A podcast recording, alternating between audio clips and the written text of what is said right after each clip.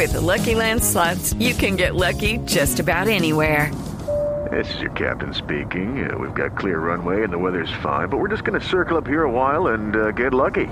No, no, nothing like that. It's just these cash prizes add up quick. So I suggest you sit back, keep your tray table upright, and start getting lucky.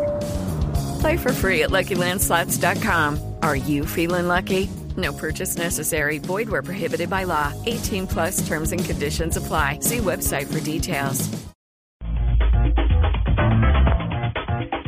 En la historia de las telecomunicaciones asociadas a la delincuencia, una de las menos escuchadas, pero no menos comunes, es la que tiene que ver con la detonación de explosivos activados con el impulso eléctrico que genera un teléfono celular y con lo que se inicia una secuencia destructora.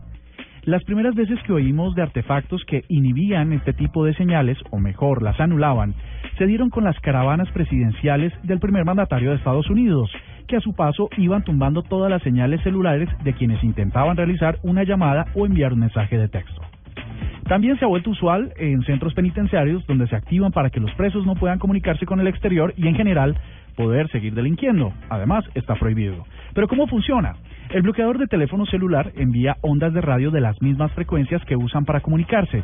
Esto causa suficiente interferencia para la comunicación entre los teléfonos y las torres, como para inutilizar los teléfonos.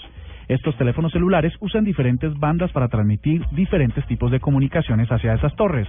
Los bloqueadores pueden interrumpir las frecuencias de la torre o viceversa en las bandas de 800 MHz a 1900 MHz, dentro de un rango de un poco menos de 10 metros. Pero los bloqueadores más sofisticados, como el bloqueador TRJ89, pueden interrumpir comunicaciones de un celular en un radio de 8 kilómetros.